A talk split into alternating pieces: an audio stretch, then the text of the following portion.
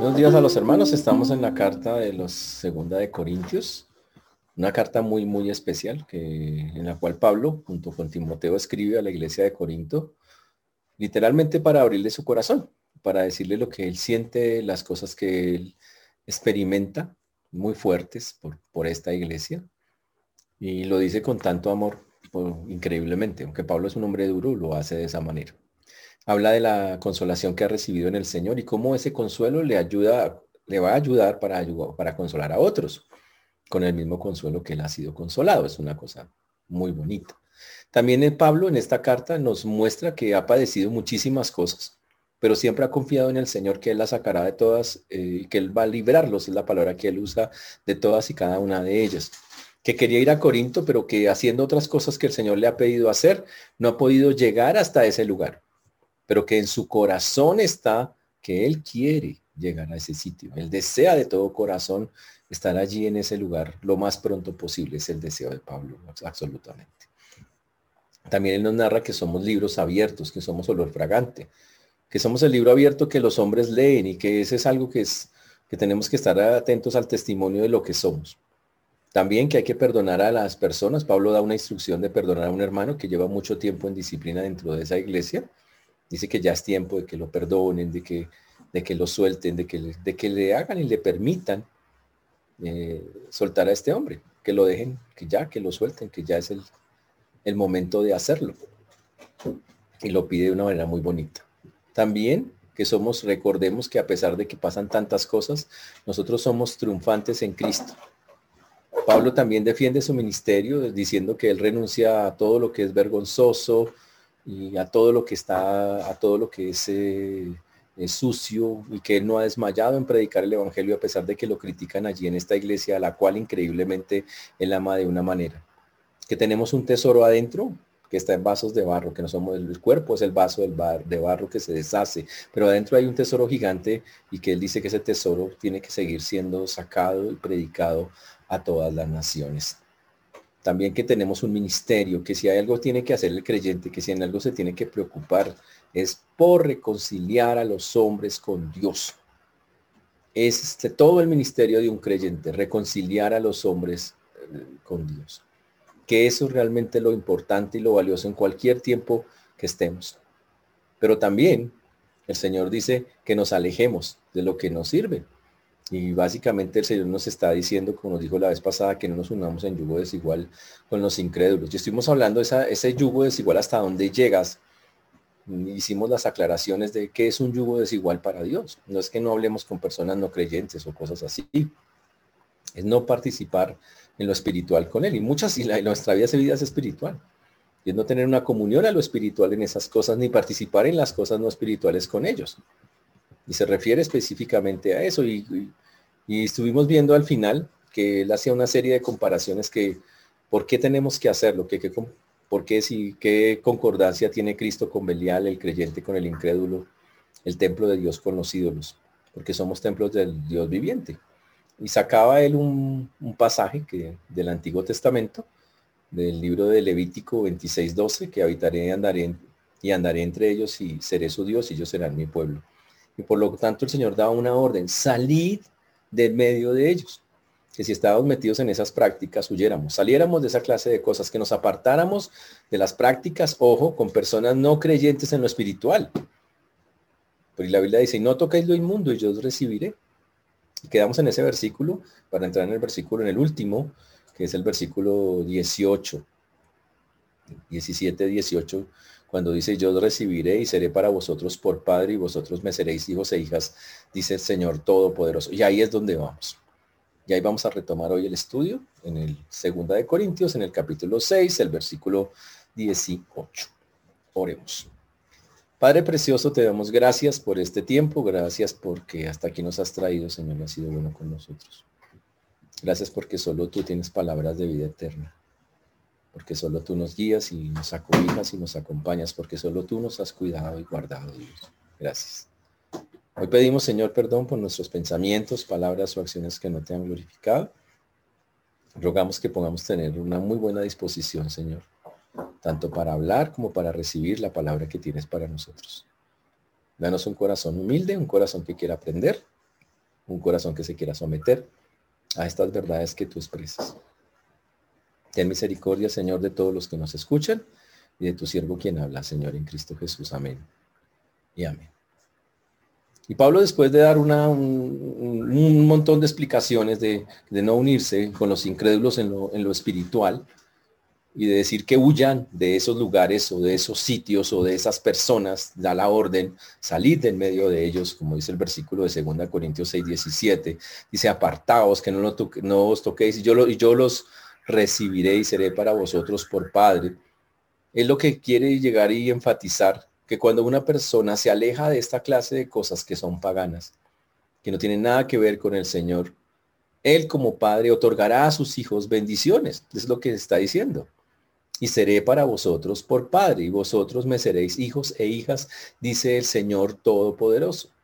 Si yo soy un hijo obediente, wow, Dios va a bendecir a sus hijos obedientes. Y no estamos hablando de casa, carro y beca, ¿no? Ni de prosperidad. le va a una buena vida, una vida donde la persona puede tener esa confianza que Dios está manejando su vida, que está en control de su vida. Es eso. Es, literalmente es eso. Pero dice que se va a comportar como un padre.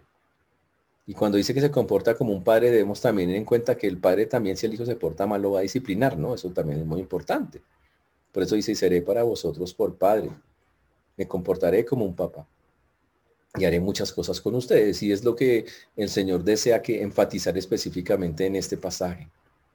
¿Qué significa comportarse como un padre? Pues que el Señor finalmente sí va a dirigir la vida de una persona que antes ha estado dirigida combinándola con personas que no son creyentes que ahora sí usted va a experimentar que es tener un papá, tener de papá a Dios.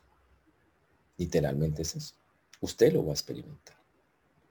Y en eso es muy bonito. Obviamente, si se porta, si no se porta muy bien, pues como ya les dije, habrá disciplina, pero si se porta bien, usted va a ver la, mano de Dios en esa obediencia que usted tiene y Dios va, va, a guiarlo y lo va a ir llevando hacia eso que él desea y que él anhela. Y obviamente si usted fracasa en eso, si usted no no permitimos que el Señor sea nuestro Padre metiéndonos en yugo desigual con cosas que no son, pues obviamente también el Señor hace la advertencia que habrá consecuencias como ya nos dijo. Porque Él dice, salid del medio de ellos, apartados, dice el Señor. Y vamos a contaminar nuestra comunión con el Señor. Y va a interrumpirse esa bendición que Dios tiene hacia nuestras vidas, como, como debería ser.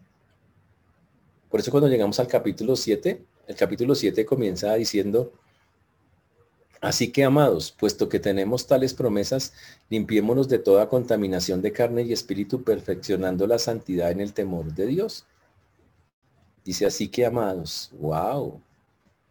Siempre Pablo es alguien muy especial. ¿Sabe cómo le hablaba a los corintios? De amados, como si fueran personas y hoy lo era, él los amaba muchísimo, aunque los corintios recuerden, había una parte de los corintios que lo querían mucho y otra parte que lo criticaban, lo juzgaban, le decía que él no podía, que él era un incompetente, que él buscaba era la plata. Pero él, a pesar de todo, a toda esa iglesia de Corintios le dice, amados, el amor entrañable que él sentía por esa iglesia. Y dice, puesto o dado que tenemos tales promesas, limpiémonos de toda contaminación de carne y espíritu. ¿Cuál es esa promesa? Uy, cuando una persona tiene las promesas de Dios, hace, ¿sabe qué hace? Se separa de todo lo que no le sirve con Dios. Se separa de los incrédulos, como dice ahí, que no se deja de unirse en yugo desigual, deja de estar buscando el yugo desigual para estar bien, porque confía plenamente en las promesas que Dios le está dando. Hay creyentes que les gusta estar andando con no creyentes. No es lo que la Biblia nos pide hacer a menos que sea para evangelizarlos, para ganarlos para el Señor. Pero muchos andan en las obras de los no creyentes, de los incrédulos, como lo dice la Biblia. Y el Señor dice, no hagas eso, ya que tenemos las promesas de Dios. Dice tales promesas. Y habla de toda la cantidad de promesas que el Señor tiene para una persona que está en Cristo. Las bendiciones que están en el Señor.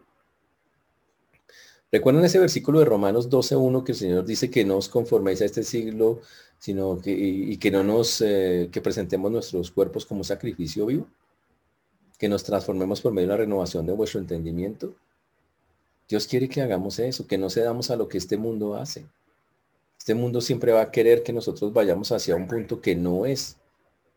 Y el Señor dice, ya que tenemos esas promesas tan bonitas de parte del Señor, ya que queremos agradarle a Él, no se conforme a lo que este mundo le ofrece, sino más bien haga la buena voluntad de Dios, que es agradable y perfecta como está escrito en Romanos capítulo 12, versículos 1 y 2.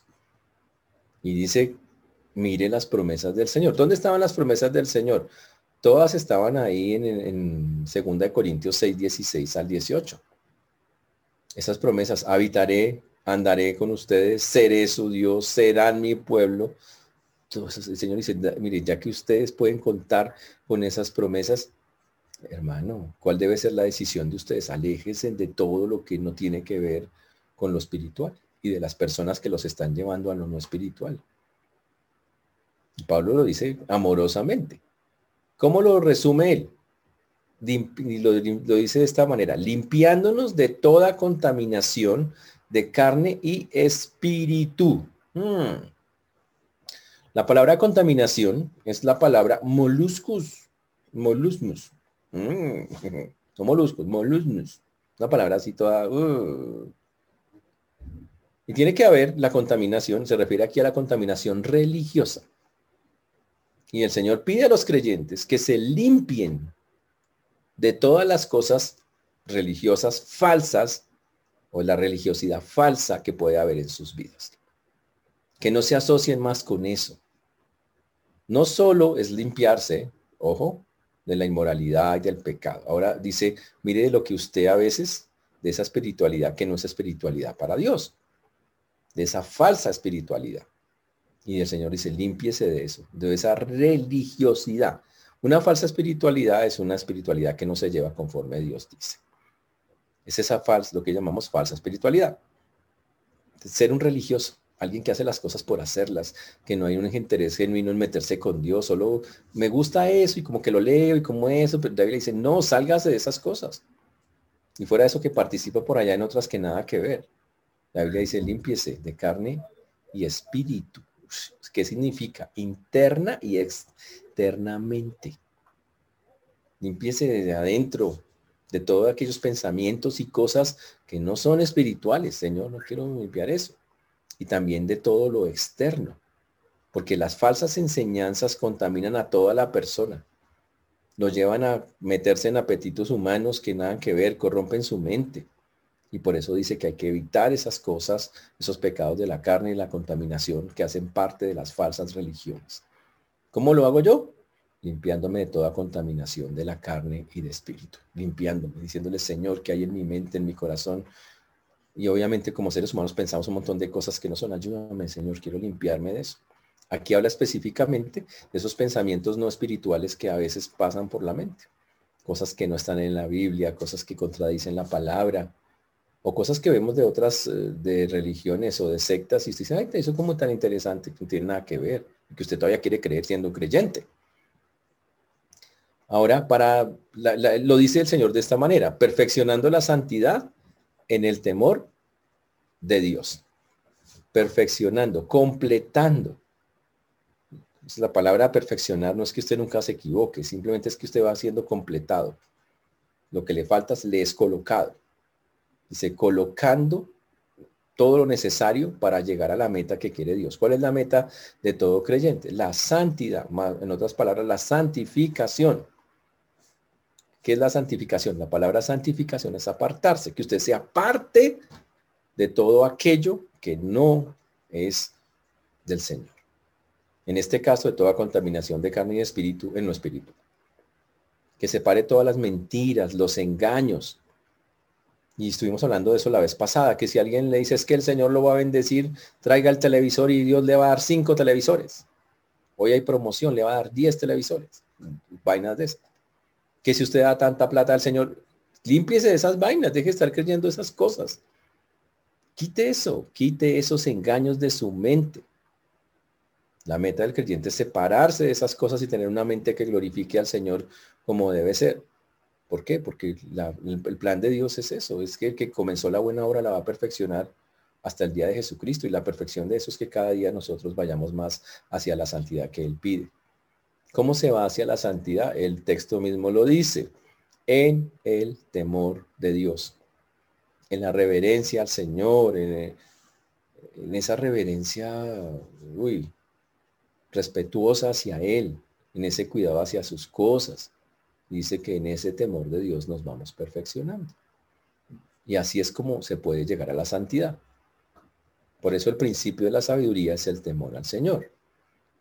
En pocas palabras, la iglesia no puede aceptar, al contrario, tiene que confrontar al mundo con esas prácticas y con esas cosas. Por eso no nos podemos quedar callados viendo cómo todas estas personas de religiones o pseudo religiones, aún pseudo cristianas, proclaman cosas que la Biblia no dice. No está bien hacerlo. No podemos quedarnos callados.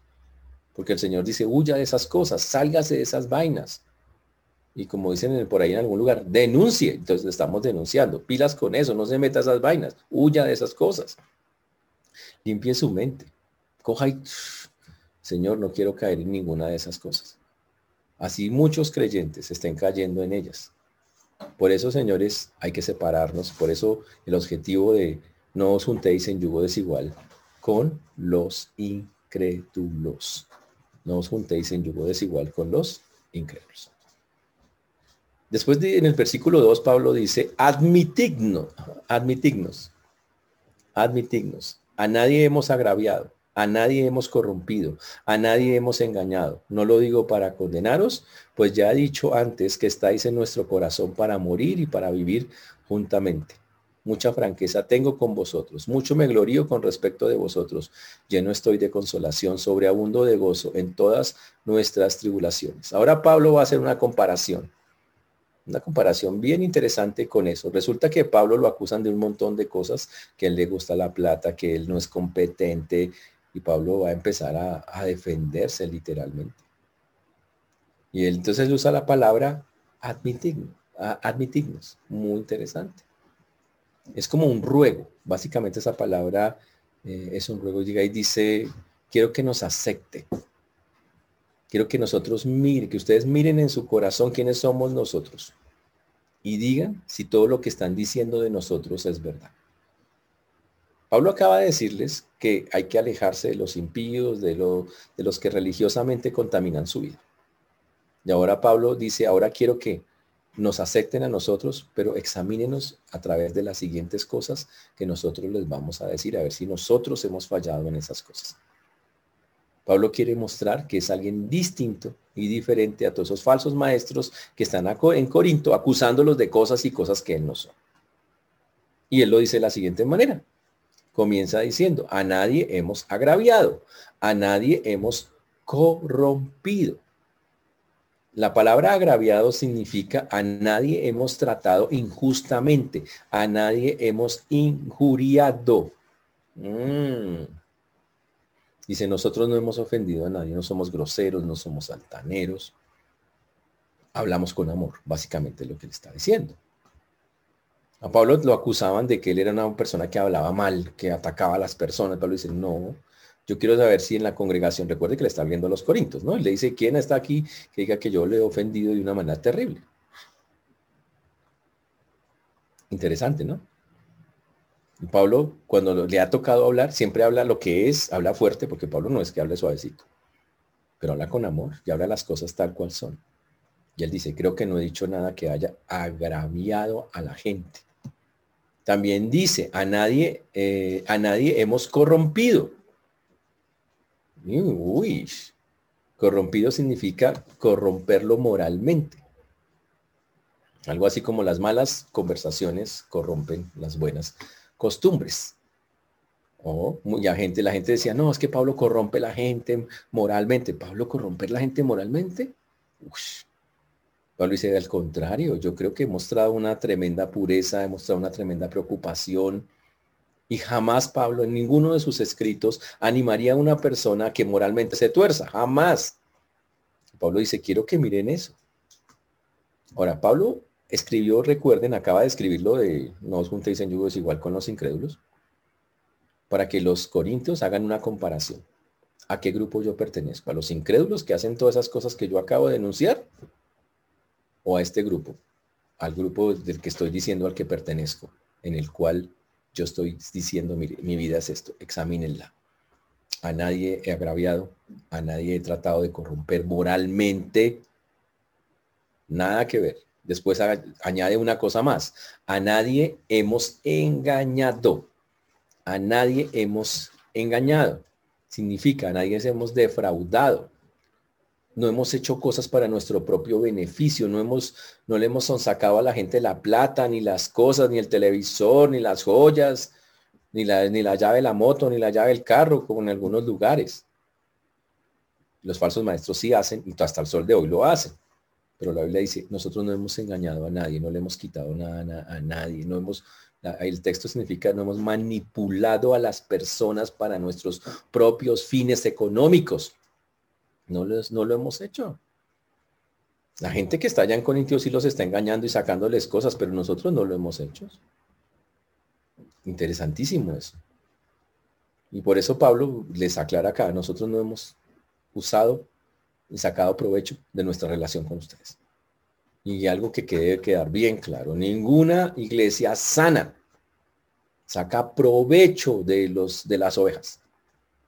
No hace eso no las tumba, para decirlo en términos que nosotros entendemos, no, no hace eso. No las manipula para ver cuánto dinero les puede sacar, no hace eso. Y Pablo dice, nosotros a nadie hemos engañado, manipulado para sacarles dinero.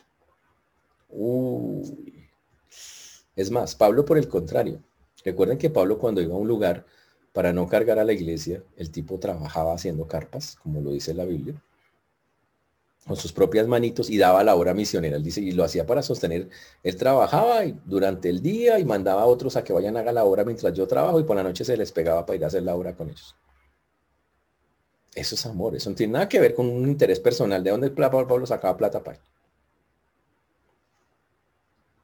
Y Pablo dice, después en el versículo 3, no lo digo para condenaros, Mm, y Pablo dice, yo no estoy diciendo todo eso para decirle, ustedes son unos pecadores porque han seguido los falsos maestros y han creído esas cosas.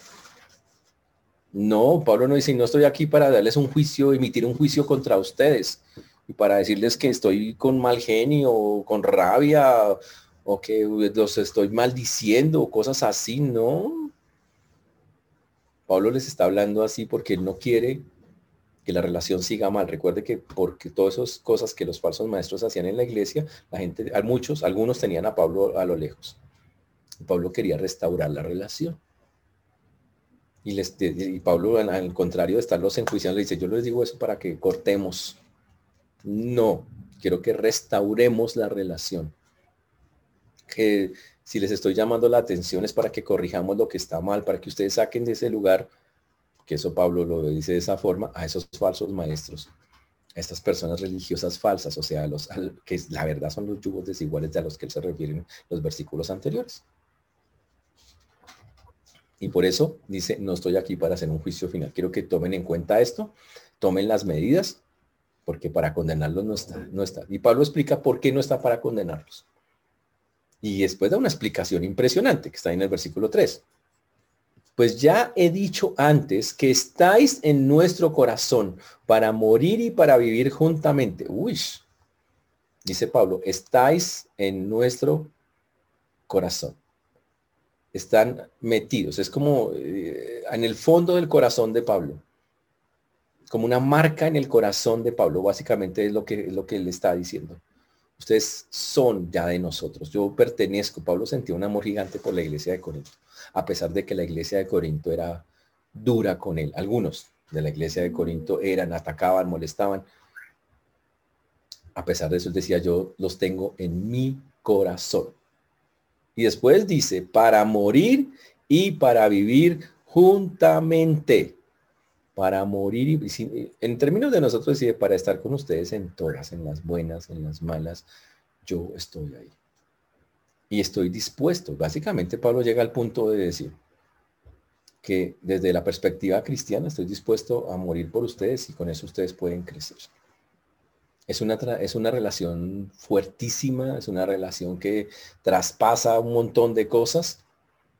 O sea, es un amor fiel de Pablo por esa iglesia a pesar de cómo esa iglesia es.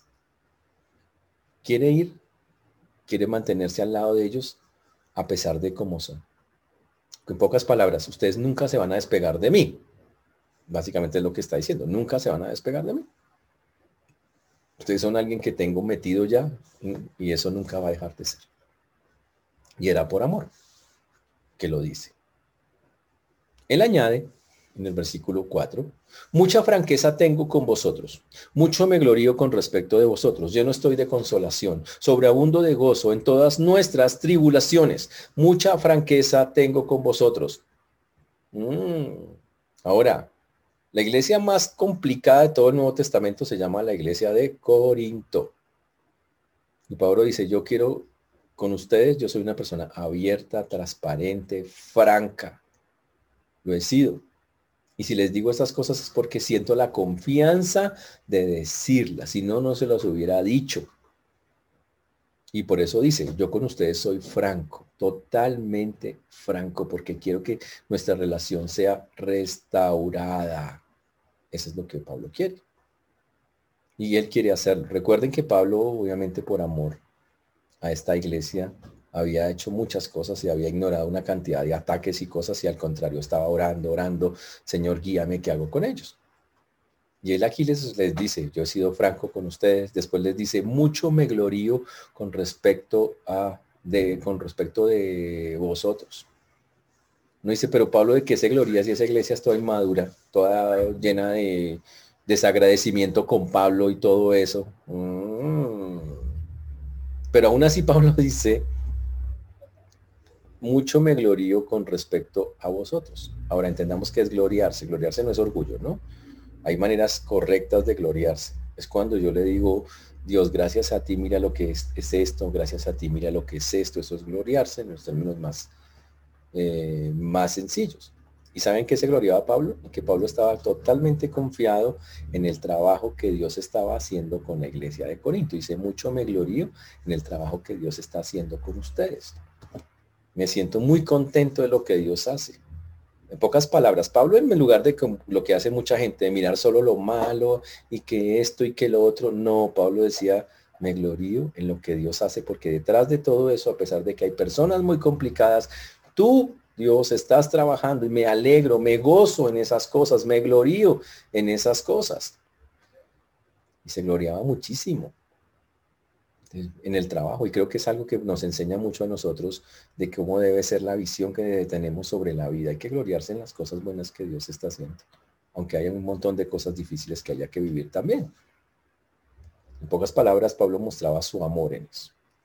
Cuando llega al versículo 4 también dice, mucho me glorío en respecto, con respecto de vosotros, lleno estoy de consolación, sobreabundo de gozo en todas nuestras tribulaciones. Uy, y Pablo dice algo también, algo muy bonito, que estaba lleno de consolación, a pesar de todos los problemas, todos los problemas, dice, sabe que tengo tanto que, hacer con ustedes, tengo, tengo un deseo tanto de consolarlos, de animarlos, de, darles a lo que necesitan.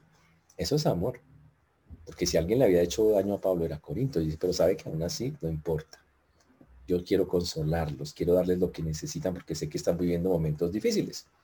Pero él dice una frase ahí, que está en plural, dice, sobre sobreabundo de gozo en todas nuestras tribulaciones. Mm. Solo dice, lo que ustedes sufren, yo lo sufro. Así era el corazón de Pablo. Lo que ustedes viven, yo lo vivo.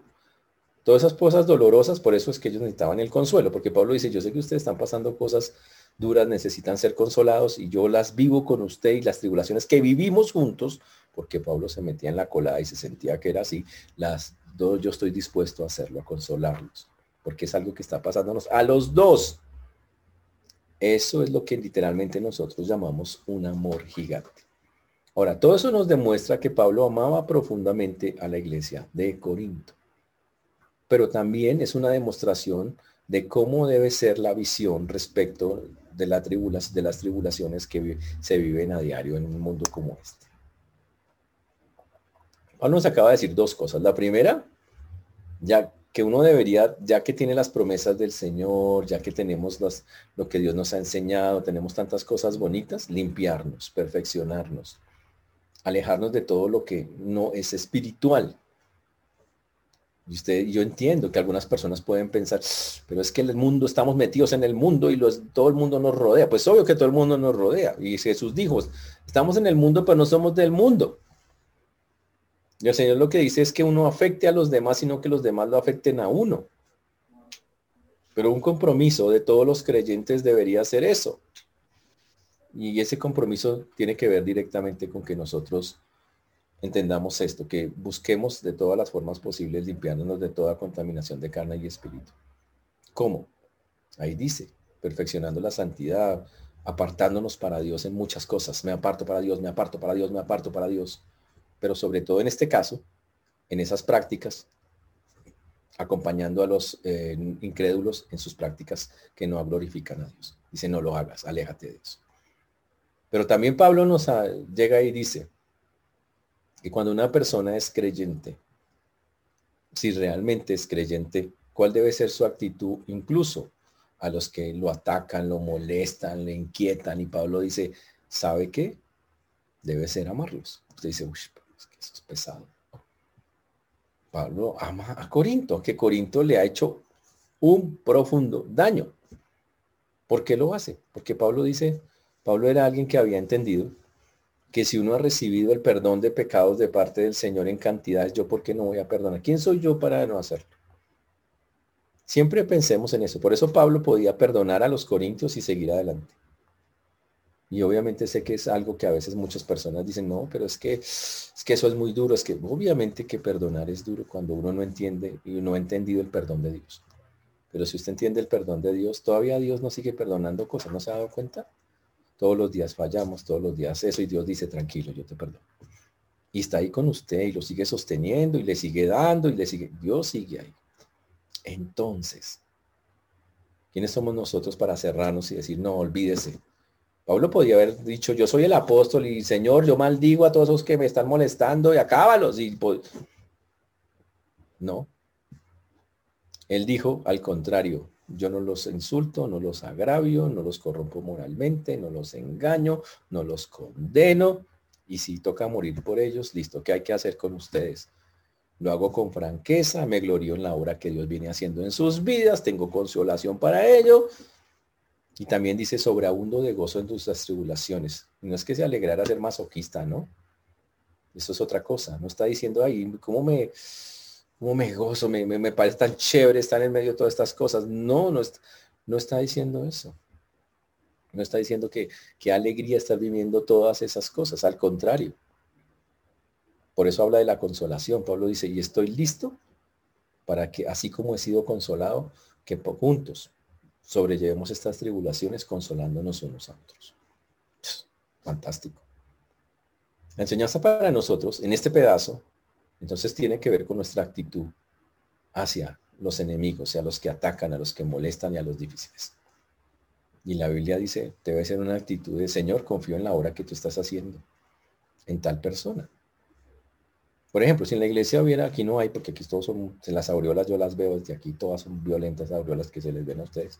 Pero si hubiera cabras entre nosotros, cabras, no ovejas, sino cabras molestaran así, me molestaran y que te, Señor, bendícelas, ayúdales, puedo hacer algo por ti, puedo estar, esa es la actitud. Y, y hasta donde, hasta donde más se puede ayudar, ayudar. Y decirle, Señor, gracias porque estás obrando en la vida del hermano, gracias porque estás obrando en la vida de, gracias porque sigues trabajando en la vida, este tipo de cosas. Y así es como el Señor lo quiere mostrar, como que esa, que esa es la, la, la forma de nosotros ver las cosas. Mm. Ahora, ¿por qué Pablo era tan amoroso, sobre todo con los malos? Porque a veces la gente no entiende por qué los malos hay que quererlos y hay que amarlos y por qué los malos y es que le hacen a uno daño y encima de todo. A ver, señores, aquí hay varias cosas que Pablo nos deja muy claras en el Y para eso quiero hacer un panorama general. Estamos en un mundo que la Biblia llama un mundo caído. ¿Qué significa? Un mundo caído es donde hay gente mala. ¿Cuánta? Mucha. Montones, millones de personas. La gente, los creyentes, a pesar de que son creyentes, también a veces pecan. No lo hacen de manera práctica, pero todavía lo hacen. Se equivocan, fallan. Y obviamente tiene que haber una diferencia entre los creyentes y los incrédulos. Ahora, lo que Pablo está diciendo acá es, ¿por qué Pablo es así? Pablo dice, mire, yo ahora estoy viviendo un montón de tribulaciones que son propias de la vida. No niegue la vida, no deje de ver la vida como si la vida con el Señor es todo color de rosa. No, tampoco lo lleve al otro extremo. La vida con el Señor es espinas de es espinas y cardos. No, tampoco es eso. La vida normal con o sin Dios tiene tribulaciones. Pablo nos cuenta, mire, y, las tribulaciones incluyen que vamos a sufrir cosas o que alguien nos hace sufrir cosas. Eso es normal. Hay gente que se cree que, ay, no, la vida es solo cosas bonitas, me voy a ir a una cueva, se va a una cueva y ya se pegan la amargada de la vida solos. Olvídese, eso tenemos más bienes que frentear la vida. El Señor dijo, no quiso sacarnos del mundo. Dijo, están en el mundo, pero no son del mundo y no nos va a sacar de ahí. Y estamos en la mitad. Entonces el Señor, por eso necesitamos aprender y Pablo, qué hacer ante un mundo que nos ataca y nos molesta. Y Pablo dice, tengo tanto agradecimiento por el Señor, por todo lo que ha hecho por mí, que mi decisión con respecto al mundo que me rodea y que es así todo intenso conmigo es amarlo. Y la decisión que Pablo, y obviamente aplicándolo a nuestras vidas, ¿qué hacemos con este mundo? Este mundo me refiero a todo lo que está a nuestro alrededor, creyentes y no creyentes. Y la Biblia dice, hay que amar a este mundo tan difícil y tan complejo que tenemos alrededor. Hay que amarlo. ¿Se lo merece? No. ¿Yo me lo merezco? ¿Que Dios me ame? No. Pero el Señor dice, ámalo. ¿Por qué entrar así en... A ver, yo quiero preguntarles a ustedes ahí, los que están ahí viendo. ¿Han ganado algo con esa actitud de rabia y de ira y de enojo y de... No ganan nada. O de tratar de vivir una vida separada. Es que no, no, mejor dicho, yo odio, aborrezco y han ganado algo con eso y la respuesta no han ganado nada. Solo amargar su corazón una y otra vez. Tenemos que aprender a ver que dice Pablo. Pablo ruega acá, dice, admítenos le dice a los corintios, que son como sus enemigos, ¿no? Admítenos. Ahora puede que alguien nos esté diciendo hoy a nosotros, admítenos. Ojo con eso. Que nuestro corazón no se cierre. Que eso es lo que Pablo estaba diciendo. Ahora, Pablo, para que la idea quede más concreta, nos va a contar algo que le pasa a él. Está ahí en el versículo 5. Porque de cierto, y para afirmar todo lo que, lo que está diciendo. Porque de cierto, cuando vinimos a Macedonia, ningún reposo tuvo nuestro cuerpo, sino que en todo fuimos atribulados. De fuera conflictos, de dentro temores. Pero Dios, que consuela a los humildes, nos consoló con la venida de Tito. Y no solo con su venida, sino también con la consolación con que él había sido consolado en cuanto a vosotros, haciéndose saber vuestro gran afecto, vuestro llanto, vuestra solicitud por mí, de manera que me regocijé aún más. Es un pasaje muy bonito. Y Pablo para afirmar cómo es que funciona la vida real, yo quiero muchachos que dejen de pensar que la vida, vamos a, vamos a estar, vamos a ser creyentes serios, ¿sí? Un creyente serio dice, estoy en un mundo caído, hay sufrimiento, es normal que haya sufrimiento, eso no es de que hay sufrimiento. ¿Quiere ver el sufrimiento? Matrimonios destrozados, hijos desobedientes, amistades rotas, gente con dolores profundos, es un mundo caído. Ahora, y ahora, si eso incluye a creyentes, pues todavía es más duro el asunto. Es, eso, eso pasa. Ahora, y no estamos exentos por ser creyentes de que eso pase. Alguien escribió, me escribió al lugar para contestar. Me dijo, qué bueno que algunos creyentes estén saliendo y el Señor por su misericordia los esté salvando, sacando del COVID. Pero ¿por qué están muriendo tantos creyentes? Y sí, sabemos que muchos creyentes están muriendo en este momento, no, no solo en Colombia. Las, eh, el pastoracho nos, mm, en Perú nos contaba que, que, mucho, que perdió 20% de su iglesia otras iglesias en Perú, muchas iglesias perdieron 10, 20% de sus miembros por COVID muertos. Impresionante. Y entonces la, obviamente la persona dice, ¿por qué? ¿Por qué pasan esas cosas? Fácil.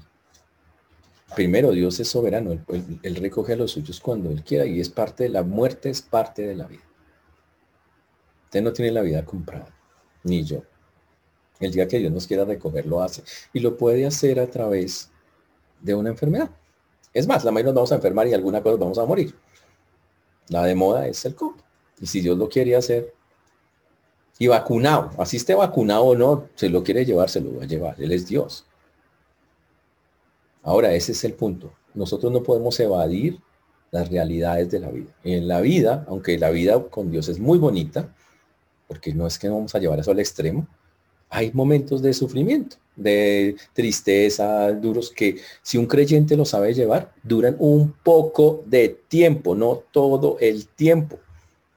Y si yo sigo sufriendo permanentemente y con un dolor más allá, porque eso es lo que Pablo va a estar diciendo acá, Pablo dice, todos esos dolores son, llegan, son momentáneos, pero ya pasan. Hay alguien que puede tomar esos dolores y darnos descanso, que es Dios. Y eso es lo que él quiere enfatizar acá. ¿Ok? Entonces, en, el contexto, mundo caído, gente sufriendo, listo, normal, normal, normal, normal que esas cosas pasen. Hay que dejar de ver eso como que terrible, yo no, no quiero saber más. La vida es, en la vida pasa eso.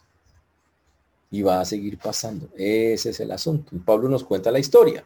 Porque de cierto, cuando vinimos a Macedonia, ningún reposo tuvo nuestro cuerpo, sino que en todo fuimos atribulados. Cuando Pablo fue a Macedonia, él venía de un lugar que se llamaba Troas y estaba buscando a Tito.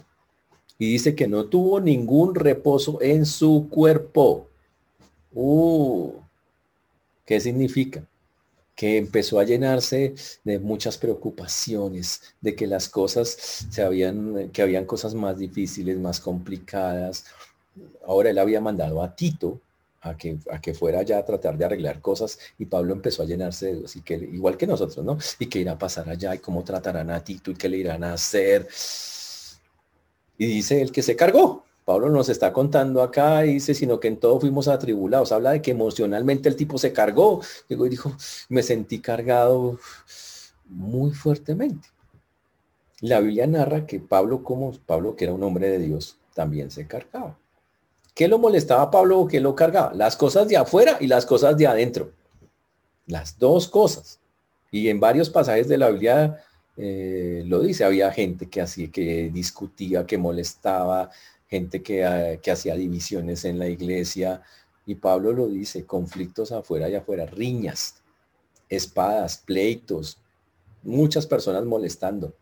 Gente a veces a Pablo lo acusaban de cosas falsas temores que llenaban, y eso es otra cosa, muchos temores que hoy en día también cogen a muchos creyentes. Aquí lo dice, dice, de fuera, conflictos, peleas de todo tipo. De dentro, temores, miedos grandes. Ahora, ¿qué va a pasar? Presiones, y eso son presiones para la vida. Ese es el asunto. Y ahí viene, ¿qué hace Dios cuando hay presiones? Ahora, primero, ¿qué debe hacer un creyente? Pues entender que son normales, ay, yo no quiero, yo quiero vivir la vida color de rosa, que nadie me moleste, que nadie, que no sentir ninguna clase de presión, en ninguna clase de lugar lo va a sentir. Reacciones, sea realista, es, hay que vivir en el mundo en que estamos, y más en estos tiempos que son tan duros, tan difíciles que estamos viviendo. Normal. Por eso aquí Pablo dice, la vida normal, y ojo, no porque sea creyente, pregúntele a uno de afuera si no vive temores también, a cualquiera. ¿Ok? Pero Pablo cuenta su experiencia y dice, mire, como a cualquier persona, creyente o no creyente, vinieron las presiones. De afuera, de afuera esto, me molestan con esto, con esto, con esto. De adentro, mi mente pensando y llenándose de dudas y de dudas y de dudas. Pero entonces cuando aparece Dios, y ahí es donde viene el punto. Lo que debería pasar en la vida de un creyente cuando está en todo este tipo de cosas es hacer exactamente lo que dice Pablo acá. Dice, pero Dios. Pero Dios. ¿Qué significa?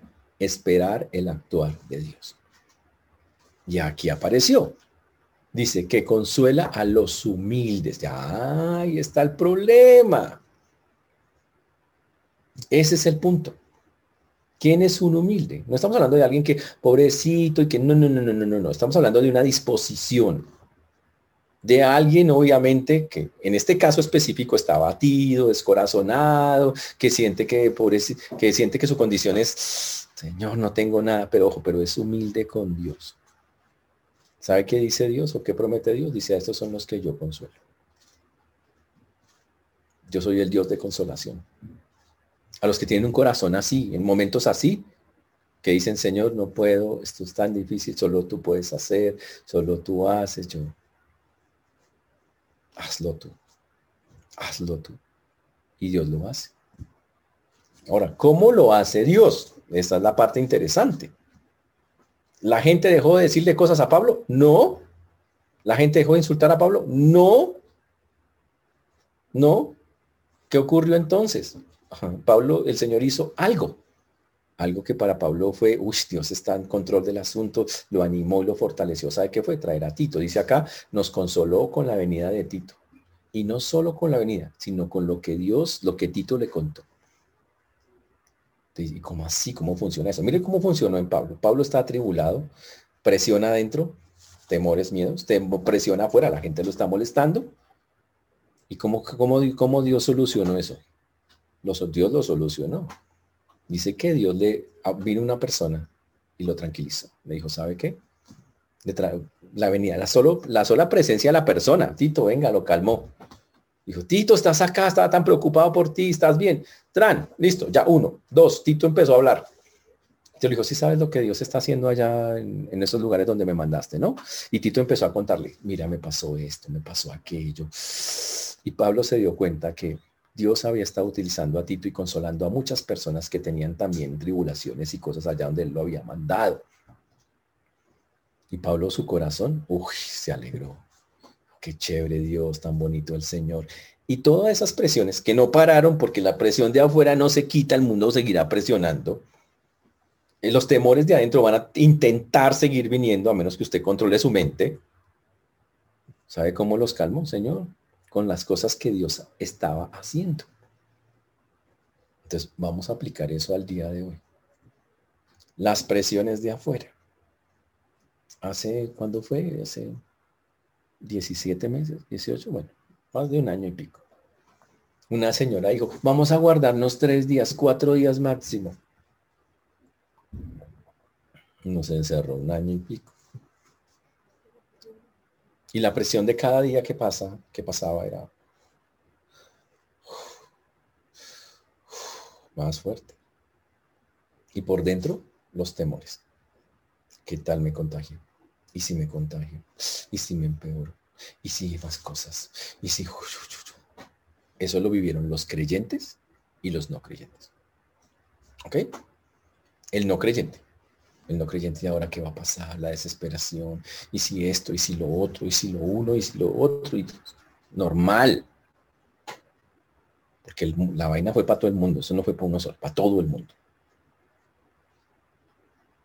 Pero ahora el, el creyente Listo, la misma presión. Y quiero que entiendan que es presiones que no paran. Son muchas presiones, pero hablemos solo la del COVID. Eh, empezaron con mil contagiados, dos mil, cinco mil. Hoy hay 31 mil diarios. Mm. Cifras locas, corridísimas. Y mucha gente. antes era la presión, ¿no? Era, le pasó al amigo de mi amigo por parte de mi abuelito. No, Después no le pasó a alguien cercano a mi abuelito. Después le pasó a mi abuelito. Le pasó a mi tío. Le pasó a mi hermano. Me pasó a mí. Ya, tú. Presión. ¿Cómo se maneja? No podemos evitarla. Estamos en el mundo. ¿Qué vamos a hacer? ¿Qué va a hacer usted la siguiente pandemia que llegue? Si no aprendió en esta, grave. Tenemos que estar listos porque estamos en un mundo que está caído y va a seguir cayendo. Y van a pasar cosas. Y asustarse no aguanta, toca frentearlo. Y cogerla bien y entender que aunque habrá momentos así, habrá muchos buenos y otros así difíciles. Y cuando lleguen, aquí viene el punto. ¿Qué consoló a Pablo? Lo que Dios estaba haciendo. Yo quiero que se pregunten por un instante, ¿qué hizo Dios o qué está haciendo Dios en medio de lo que usted está viviendo? ¿hacemos la lista? Hagamos la lista. Lo ha sostenido. Muchos no han podido trabajar, tuvieron que cerrarse, muchos se han enfermado y ahí estuvo Dios con ellos. Se han llegado más lejos o están en este momento. Tenemos hermanos en los hospitales, entubados. Están allá. Pero Dios ha puesto todo, con los testimonios que escuchamos esta mañana, ha dispuesto hasta los sitios para que estén. Dios lo está haciendo. ¿Qué me tiene que consolar? Dios, tú estás ahí, tienes el control. Yo no puedo evitar, me cuido obviamente, pero no puedo evitar si me llega no me llega. Eso va más allá. Pero entiendo que tú eres el Dios que consuela y cuando me llegan los temores a la vida, cuando me llega la inquietud, gracias Señor, tú estás, tú estás haciendo esto, esto, listo. Recuerden, no es que pase lo que yo quiera, es que entiendo que Dios tiene el control de eso. A Pablo no lo dejaron las depresionar. A Pablo le siguieron atacando por todos lados, pero Pablo dijo, no importa, más importante es lo que Dios está haciendo y eso me tranquiliza y vivió gozoso en medio de la tribulación. Ese es el concepto de gozo en medio de la tribulación. Sí, están pasando muchas cosas y al lado, como dicen los textos y los salmos, caen diez mil, mil y diez mil a mi diestra, a mi siniestra, pero ¿sabe qué? Por alguna razón Dios me tiene aquí. Por eso Pablo dice, en medio de todo eso, gozoso. Gracias, Señor, por lo que estás haciendo. En medio de todas las cosas. Y un creyente tiene que pensarla igualito. Esto es lo que Pablo está diciendo específicamente en este texto. Yo así es como me consuelo. Ahora, ¿qué va a pasar? Ahora, ¿qué pasó con Pablo después de eso? Pues lo siguieron molestando. Tuvo algunos momentos, otros más así difíciles. Y lo mismo, usted siempre va a encontrar que Pablo cada vez que tuvo un momento así de presión externo, interno, acudía a Dios y Dios, algo pasaba. Dios le decía, mire lo que estoy haciendo acá, mire lo que estoy haciendo acá, o mire lo que estoy haciendo en su vida. Y ya Pablo decía, listo, Señor me consuelo. Ah, listo, haga. Y seguía viviendo tranquilito en medio de todo lo que no podemos quitar. ¿Entendemos eso, hermanos? Así es como funciona. Ahora Pablo, imagínense, Tito llega y se, Tito, Tito era como Timoteo, era un, hijo para Pablo. Y él lo había mandado a que hiciera en ciertas cosas, en, ciertos lugares, a que ordenara cosas. Y cuando Tito llega, primero le estaba preocupado por Tito y Tito llegó y la sola presencia lo llenó a Pablo de que, uff, qué bonito, qué chévere.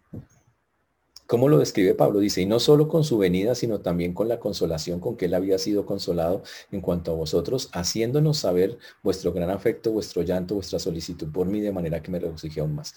Y Pablo dice, y sabe que no solamente Dios utilizó a Tito por allá, vino Tito, que ya era bastante que llegara, porque era un momento muy peligroso, llegó. Tito le cuenta las cosas que Dios está haciendo. Pero encima de todo, Tito le dice, ¿sí sabe que estuve por allá en Corinto donde usted lo molestan tanto? ¿Y sabe qué vi? Vi afecto, vi llanto y solicitud por usted. O sea, en pocas palabras, vi que mucha gente tiene una lealtad por usted.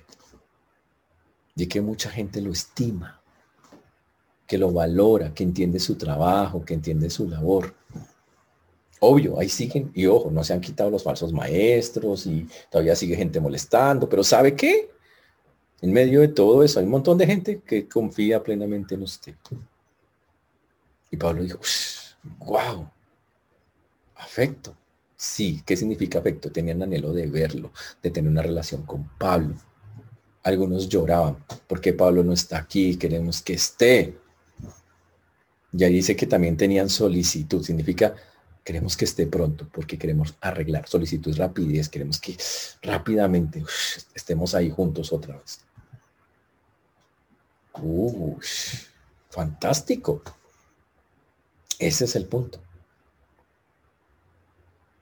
Por eso nuestra confianza, señores, no está en las cosas, no debemos poner nuestra confianza en las cosas malas que están pasando, y, porque uno escucha las noticias y no, no mire noticias, ¿ok? O sea, preferiblemente ¿Qué está pasando? Está empeorando la situación en Bogotá. Más terrible. Ahora más terrible. Todos los días, hoy nuevo récord. llevamos yo como dos semanas escuchando nuevo récord, nuevo récord, nuevo récord. Y no son récords buenos. Todos los días marcan un récord mal en, en las cosas duras que están pasando.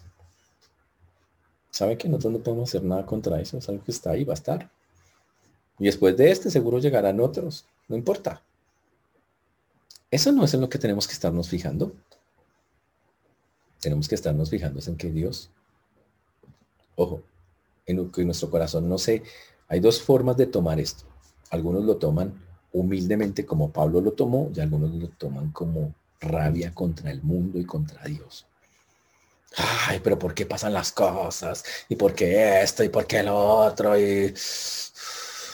¿Cuál lo estás tomando tú? Si lo tomas como Pablo lo tomó, con un corazón humilde, significa, Señor, esto me duele, esto, esto, pero está bien, ayúdame. No quiero, o sea, no quiero estar sintiendo estas vainas y... Entonces Dios, de alguna manera, a través de la oración, por personas, por cosas que te dice, va a consolar tu corazón y tú vas en medio de la tribulación a estar cosas. Y vivir tranquilo en medio de todo.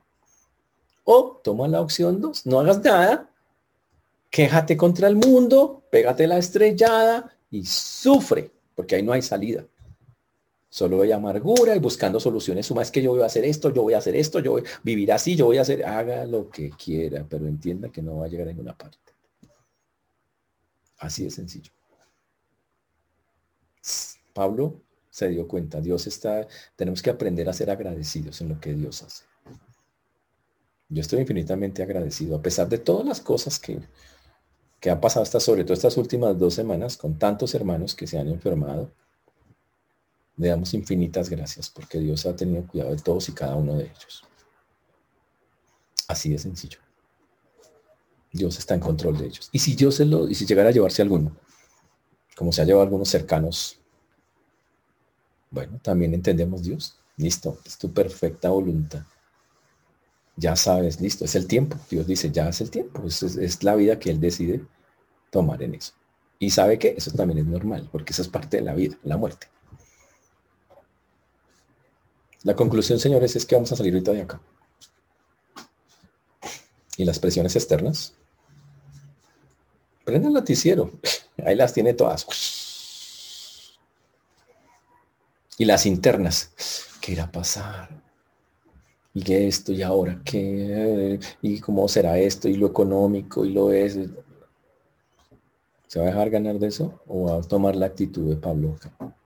La le dice, humille su corazón. No va a hacer lo que quiera, humille su corazón. Humíllelo. ¿Qué va a ocurrir? Cuando usted humille su corazón, el Señor va a consolar su, su vida. Y usted va a poderla sobrellevar. Va a ser suave, más suave de ello. Esa es la manera correcta de hacerlo.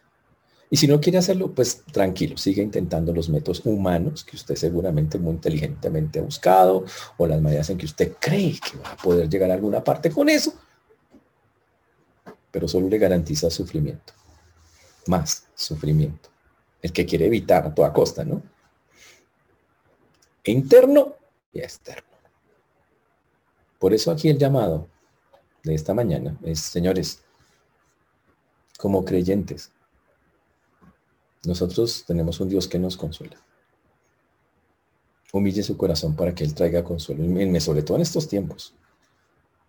Aceptemos que en este mundo caído, no porque nosotros estemos caídos, sino toda la humanidad se cayó, pues es normal que circunstancias como estas nos visiten la vida del mundo, del mundo en general pero que debe haber una gran diferencia en cómo reaccionan los que dicen tener al Señor como nosotros y los que no lo tienen. Si tú no has recibido a Cristo en tu vida, en tu corazón, y estás escuchándonos en esta, en esta mañana, yo te quiero animar, porque seguramente tú dices, no tengo esperanzas, es difícil, me desespero.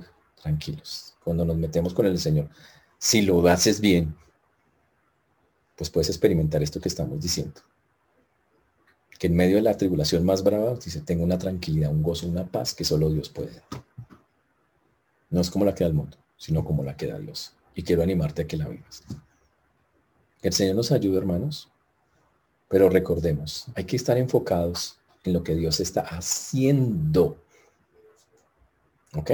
No lo que le está pasando a todo el mundo, sino lo que Dios hace en tu vida y en las vidas de los otros que confían en Él.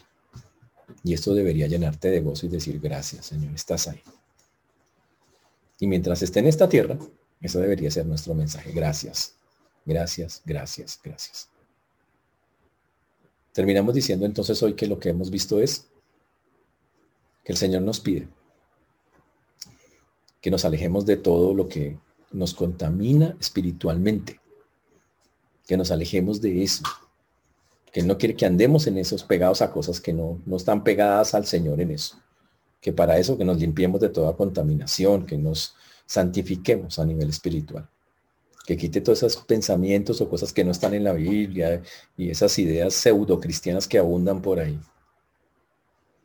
Quítelas para que Dios sea su Padre realmente y usted pueda experimentarlo. Y si es su verdadero Padre, pues vamos a ver su mano en medio de un mundo caído como este. Pero la mano del Señor, lo más bonito es que siempre está llena de consuelo para todos aquellos que lo buscan con humildad. Así que humillemos nuestro corazón en medio de todo esto y, vivamos gozosos en medio de unas circunstancias externas e internas que no van a cambiar, pero que podemos controlar, mantener ahí porque tenemos a Dios dentro de nosotros. Que el Señor nos ayude, hermanos, a practicar esta verdad, porque eso es lo, por eso está escrito esto, para mostrarnos como un hombre tan fuerte como Pablo, que las vivió, porque el hecho de ser bien espiritual no quiere decir que no las viva, las va a vivir cualquiera, cómo las manejó y cómo tuvo victoria sobre ellos. Que el Señor nos ayude, hermanos, vamos a orar. Padre precioso, te damos gracias porque tú eres bueno, Señor, y para siempre es tu misericordia. Te agradecemos porque hasta aquí nos has traído y has sido bueno por nosotros. Gracias porque en medio de todas estas circunstancias externas, internas, de miedos, temores y depresiones de afuera, tú has estado ahí, Señor. Ayúdanos a poder ver eso, enfocarnos en eso y a, cuando uno ve tu grandeza, solo a decir gracias, Señor, gracias.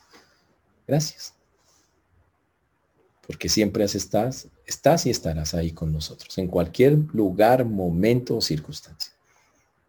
Por eso hoy, Señor, ponemos en tus manos lo que hemos hablado. Pedimos que nos ayudes a poder estar constantemente glorificándote por lo que estás haciendo en la gente. Ayúdanos a, no eh, a dejar de enfocarnos en las cosas que por ser un mundo caído seguro pasan y seguirán pasando y más bien a mirar tu mano preciosa en medio de todo eso. Para, como decía Pablo, estar gozoso en medio de, una tribulación. Hoy dejo en tu mano, Señor, la vida de mis hermanos y de todos aquellos que por una otra razón están pasando por, por momentos complejos o difíciles, para que busquen ese consuelo en el único que lo puede dar, que es tú, Señor. Y para que podamos consolar después a otros, como esta carta también lo enseña después de haber sido consolados por ti. A ti la gloria, la honra y la alabanza damos, Señor, en el nombre